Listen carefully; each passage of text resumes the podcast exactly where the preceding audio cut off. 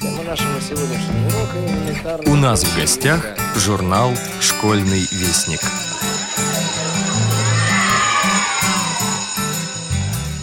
Здравствуйте, уважаемые радиослушатели! В эфире снова мой голос, голос Юрия Кочеткова. А это значит, что сейчас вы услышите обзор очередного, уже четвертого номера журнала «Школьный вестник». Начинается он со статьи нашего постоянного автора Ильи Бруштейна «Радиоволны побеждают тьму». В декабре 2008 года учащихся и преподавателей Санкт-Петербургской школы-интерната номер один для слепых и слабовидящих детей имени Грота впервые пригласили принять участие в передаче «Переступая тьму» на христианской, некоммерческой, просветительской радиостанции «Радио Мария». С тех пор они ежемесячно становятся ее ведущими и гостями. Мир радиовещания так увлек мальчишек и девчонок, что в интернате решили организовать собственную радиостанцию. Что из этого получилось, вы узнаете, прочитав этот материал. В первой половине 1914 года два знаковых события произошли в Европе. В мае в Гааге в обстановке торжественности и в присутствии делегатов из многих стран был открыт Дворец мира. Казалось, что война бесповоротно изгоняется из жизни цивилизованного человечества.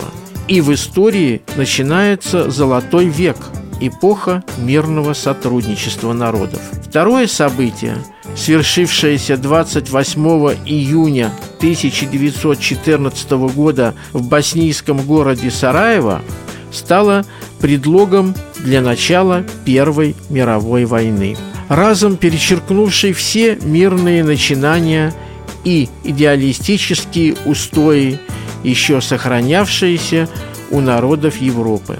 Как в дальнейшем развивались политические события в Европе, как началась Первая мировая война, обо всем об этом вы узнаете, познакомившись с новой статьей Сергея Тавлинова из рубрики «Неизвестная война».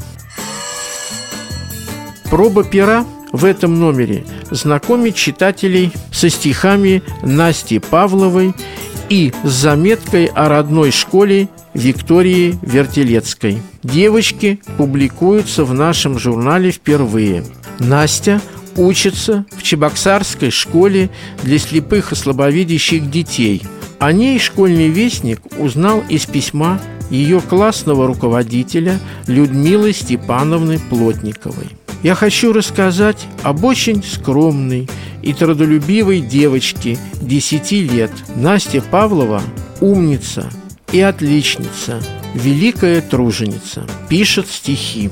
В школьный вестник также пришло письмо из Георгиевска от Карине Арташесовны Гаспарян – учителя русского языка и литературы Георгиевской школы-интерната номер 29 четвертого вида. Перед вами три работы моих учеников-девятиклассников. Они объединены общей темой «Сторона родная», Дети искренне любят свою малую родину Ставрополье. Для них это лучшее место на земле. Рассказ Виктории Вертелецкой мы публикуем сегодня, а в следующем номере читайте стихи и прозу двух других юных авторов. Поэтическая волна данного номера журнала – публикует стихи Валентины Зикеевой и Светланы Карповой. А во второй части рубрики вас ждет замечательная поэзия Евгения Боротынского. А вот в рубрике «Азбуки Веди» сегодня дебют.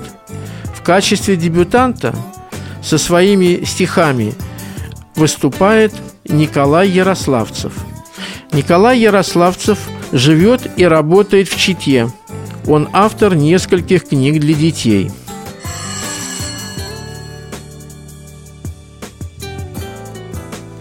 И, конечно же, наши самые юные читатели, надеюсь, с удовольствием прочитают очередные главы повести Ирины Антоновой «Тайна гранатовых зерен». Любители рельефно-графических иллюстраций найдут в журнале схему Дворцовой площади Санкт-Петербурга, конечно же, соответствующими пояснениями. Постоянные рубрики журнала «Затейник», «На черных и белых полях», «Библиотечка музыканта» все на своих местах и ждут своих читателей – для прослушивания редакция «Школьного вестника» предлагает вашему вниманию рассказ Андрея Гостева «Новый год на высоте». Четверо отважных альпинистов из Санкт-Петербурга, среди которых были и инвалиды по зрению, в новогодние дни покорили семь вершин Крыма. Вот так – этот материал опубликован в четвертом номере нашего журнала в плоскопечатном варианте. По Брайлю он будет напечатан в пятом номере школьного вестника. На сегодня и все. С вами был главный редактор школьного вестника Юрий Кочетков. До новых встреч в эфире. Андрей Гостев – инструктор по реабилитационному туризму клуба «Масштаб Плюс» Санкт-Петербургской региональной организации ВОЗ. Новый год на высоте. Еще в прошлом году я познакомил члена нашего клуба, незрячего Дмитрия Неуступкина, с опытными альпинистами Андреем Безызвестных и Еленой Краевой – они разработали программу по развитию альпинизма и скалолазания среди слепых и слабовидящих и впервые опробировали ее в Крыму с участием Дмитрия. В результате родился интересный проект «Семь вершин на Новый год». Когда Дмитрий рассказал о своих крымских приключениях, я загорелся идеей встретить 2014 год на высоте, желательно недалеко от Черного моря. У нашей команды из специализированного клуба «Масштаб Плюс» уже был успешный опыт восхождений на высочайшие европейские вершины Эльбрус и Казбек. Однако этот опыт необходимо было обогатить техническими альпинистскими умениями и навыками. Систематические тренировки проводились на скалодромах Санкт-Петербурга под руководством чемпиона мира по адаптивному скалолазанию Михаила Сапарова – но самое главное в адаптивном альпинизме – схоженность группы участников и глубокая продуманность предстоящего мероприятия. Осуществлялись выезды на скалы в Ленинградской области, где отрабатывались навыки по вязанию узлов и самостраховки, по прохождению маршрута в альпинистской связке, осваивался подъем с помощью жумара – Жумар – это элемент снаряжения альпинистов, спелеологов, спасателей и скалолазов, применяемый в веревочной технике для подъема по вертикальным перилам. Жумар представляет собой механический зажим кулачкового типа для подъема по веревке. И узла Бахмана – спуск дюльфер – Дюльфер – скоростной спуск по веревке на крутых и отвесных стенах. Дюльфером называется один из первых относительно безопасных способов спуска, предложенный и введенный в практику в начале 20 века немецким альпинистом Гансом Дюльфером. Все это вселяло уверенность в успешную реализацию проекта. Ночью, за два дня до Нового года, наша команда прилетела в Симферополь. Тут нас уже ждал на микроавтобусе Александр, с которым мы познакомились в социальной сети ВКонтакте. Он сам спортсмен и помогает велосипедистам путешествовать по Крыму. Уже через час мы приехали в Алушту и разместились на постой в частном секторе. Лишь только стало светать, наша бодрая группа уже на автобусной остановке. Транспорт на поселок Лучистое ходит редко, по расписанию. Но мы успели и рубли поменять на гривны, но и замерзнуть тоже. Добравшись до места, мы оказались у подножия горы Демирджи, 1239 метров над уровнем моря. По петляющей горной тропинке поднялись к останцам в долине привидений. Это такие огромные, причудливого вида скалы, которые при сильном ветре издают страшный завывающий звук. Поднявшись выше облаков, мы увидели прекрасную панораму. Вдалеке виднелось море, сливающееся с небом. Даже в бинокль было трудно рассмотреть, где кончается море и начинается небо. Вершины гор кое-где были покрыты снегом, а когда начало пригревать теплое южное солнце, пришлось раздеваться практически до футболки. Появилось ощущение какой-то невероятной и непостижимой летней сказки.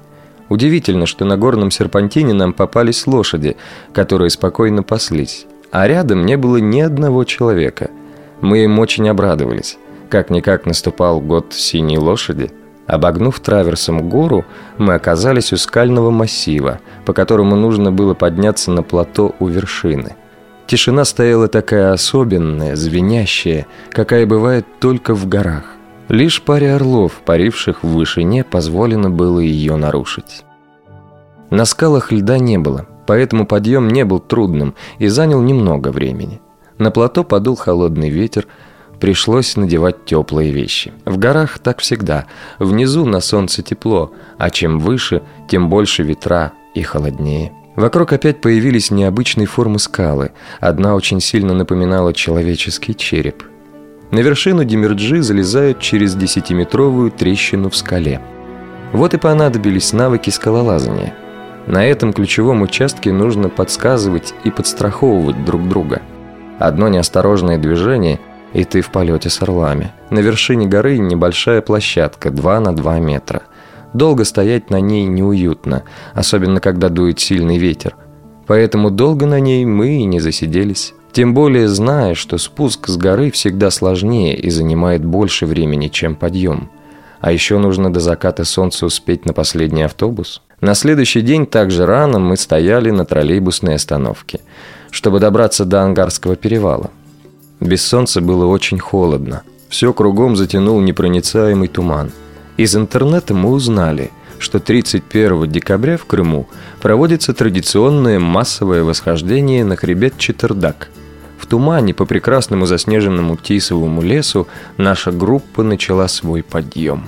Наконец вышло солнце. Оно поднималось все выше и светило по-южному ярко. Снег начал слепить своим блеском. Солнцезащитные очки пришлись очень даже кстати. Здесь была настоящая зимняя сказка – которая особенно контрастировала со вчерашним летним днем. Для создания особой новогодней атмосферы все члены нашего альпинистского профсоюза украсили себя красными клоунскими носами. Это веселило и радовало других участников восхождения, да и самих нас бодрило и придавало куража. Чем выше мы поднимались, тем нереально красивее становилось кругом. Когда мы покинули зону леса, снега становилось все меньше – а потом он вообще исчез, оставаясь лишь в ямках и тени скал, где солнце не достает его. Лесная снежная тропинка превратилась в хорошо натоптанную горную тропу и вывела на плато. Наверху везде росли прошлогодняя трава и какие-то карликообразные хвойные кустики. Можно сказать, что с плато виден целый ряд вершин в форме больших, заросших травой холмов, которые уходили куда-то вдаль, к морю. Здесь участники восхождения расходились, и каждый выбирал свою вершину по вкусу. Наша команда поднялась на вершину Ангар-Бурун, 1453 метра над уровнем моря. Хорошо, что не было тумана, иначе бы поход ежиков не состоялся. В тумане набрести на самую высокую вершину было бы тоже затруднительно. На обратной дороге в лесу все группы соединились и выстроились в единую цепочку – Усталые, но довольные, все пошли встречать Новый год. Во время горных и пешеходных походов очень удобно использовать трекинговые палки. При подъеме их можно укоротить, при спуске удлинить и вообще индивидуально подобрать оптимальную высоту. Для незрячих они выполняют не только функцию опоры, но и выступают как две ориентировочные трости и помогают понять нюансы рельефа – где какой камень, где кусты, где деревья и прочее. Острые наконечники удерживают и на ледяном, и на снежном покрове, и на земляных, и на каменистых осыпях. А на асфальте на них надеваются специальные резиновые чехлы. При необходимости они легко складываются и убираются в рюкзак. Обувь в скально-горных путешествиях должна соответствовать следующим характеристикам.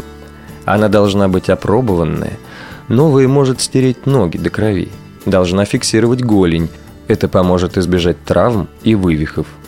Рифленая и жесткая подошва поможет фиксировать ногу как на грунте, так и на скале.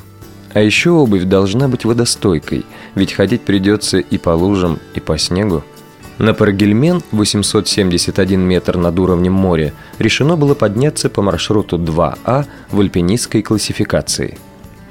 Рано утром 1 января в полном обмундировании произошла погрузка в маршрутку, которая довезла нас до остановки «Песчаный карьер». Крымчане были, мягко сказать, удивлены нашим ранним маневром. «И дома вам не сидится, ребята». Такими словами встретили нас на дороге. Так вот, в сером новогоднем сумраке брели мы сначала по асфальту, затем по тропинке через по-осеннему мрачный лес. Погода была пасмурная. От этого и настроение лирическое. Прошли через заросли какой-то травы, понюхали ее. А это горная лаванда. Ну и ну, вот это открытие.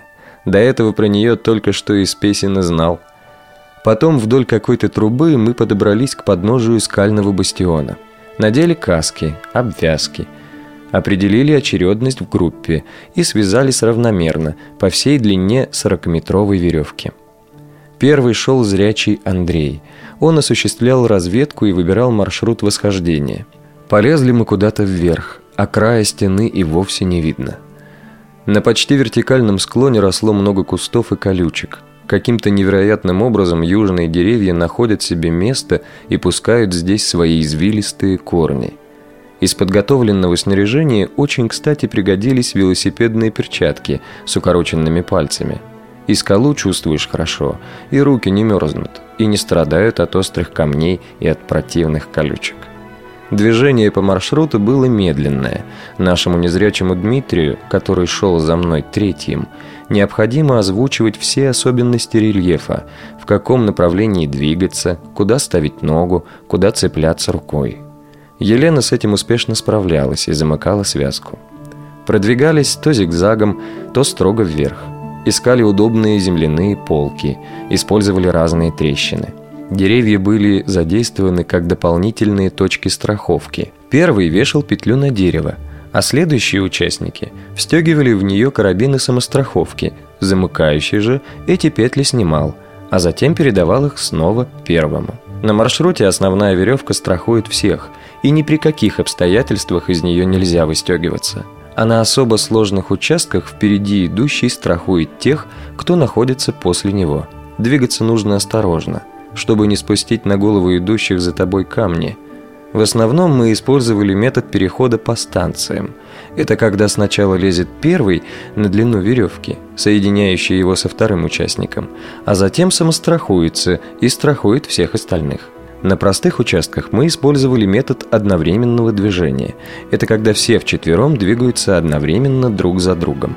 Все участники горных восхождений должны быть в касках – они защищают голову от непредвиденных обстоятельств, камнепады, случайный срыв и тому подобное. Чем дальше мы продвигались, тем страшнее мне становилось. Вертикальность горы росла, высота увеличивалась тоже, а самой вершины не видно. Сосны и заросли можжевельника то ветками цепляют и колются, то веревку запутывают. Камни живые попадаются, а за них хвататься нельзя. И самого не удержат и следующим подарком сверху стать могут. Адреналин подстегивает, а в голове мысли «А я-то сослепу куда полез? Сидел бы дома в тепле, праздновал бы Новый год». Продолжение материала Андрея Гостева «Новый год на высоте» читайте в апрельском номере журнала «Школьный вестник» за 2014 год.